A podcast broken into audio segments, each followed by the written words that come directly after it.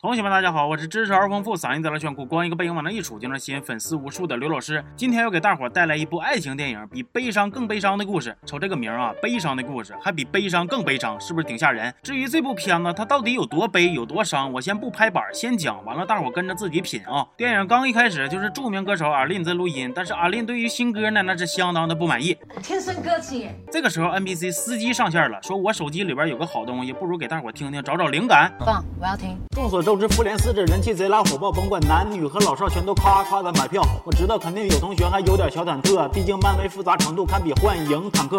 不如叫他帮我们写词，也许这首歌还有救。司机说：“这首歌是我朋友给我的，我带你们去找他。”于是无中生有，成就就达成了。一伙人来到了第二个 NPC 任务点。朋友说：“这首歌的制作人其实都已经不在了。”接着他就开始讲这个比悲伤更悲伤的故事。电影也就正式开始了。说男主高中的时候，老爹就没了，老妈也走了，无依无靠的他偶遇了在学校里抽烟的女主。女主一口小烟渡过去。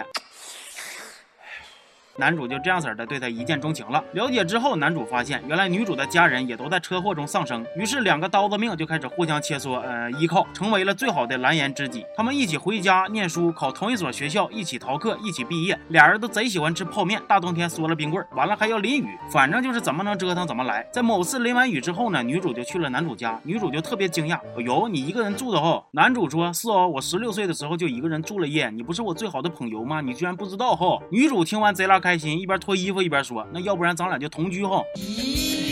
然后俩人就开始亲嘴，越亲越带劲儿，还往一起轱辘。哎呦我去了！你们千万别问我为啥，问就是不知道。俩人就这样式的同了居。女主还说啊，你原来的名不好听，我给你改个名吧，就叫 K。这家伙管天管地管拉屎放屁，还得管起名啊，你管挺宽呐。男主是唱片公司制作人，女主是知名作词人，俩人连工作都在同一家。男主说呀，自己爱上了女主，但是不敢表白，因为他患有遗传性的癌症。他爹就是因为这个没的。正常哈，一段绝美的爱情故事里怎么能没有绝症呢？不狗血，一点都不狗血啊。有一天。公司里的大哥带了一个老妹儿，粉红喵喵。这个粉红喵喵仗着自己是关系户，就各种嚣张跋扈，还乱改女主的歌词儿。我上面有人，给女主都气完了，俩人直接干起来了。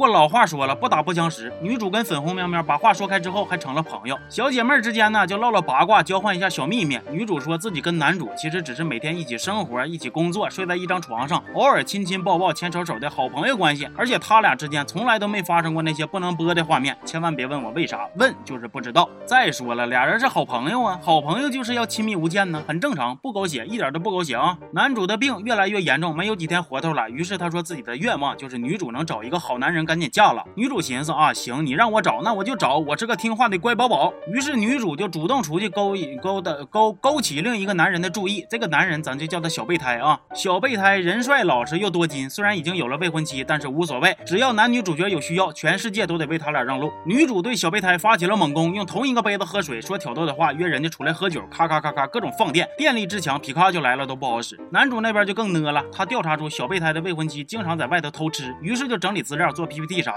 发给小备胎看，还亲自拜托小备胎的未婚妻跟小备胎分手。我爱的人爱上你未婚夫，太野了！我活了十八年，从来就没见过哪个人能像他似的如此积极主动的给自己戴绿帽子。除了牛，我还能说啥？在男主女主双管齐下的压力下，小备胎终于被攻陷，跟被男主牵着手的女主走进了婚姻的殿堂。但是你们以为故事到这里就结束了吗？并没有。某天，小备胎回家之后，看见女主留了个录音，就离家出走了。录音里说，原来女主早就知道男主得病了，她为了能让男主放心，就配合男主的安排跟小备胎结婚。但是现在她幡然悔悟了，她要回到男主身边好好照顾他。于是跟小备胎说声斯密马塞撒尤那拉，然后撩杆子就跑了。哎呦我去了，我第一次见着有人骗婚还能骗得如如此理直气壮。啊，同学们，女主跑到医院跟男主摊牌，男主嗷嗷哭，女主就劝啊，说好了好了，乖，别哭了啊，都会好的。男主不行，还是哭得快上不来气了，不不不不不是，你压我氧气管子了。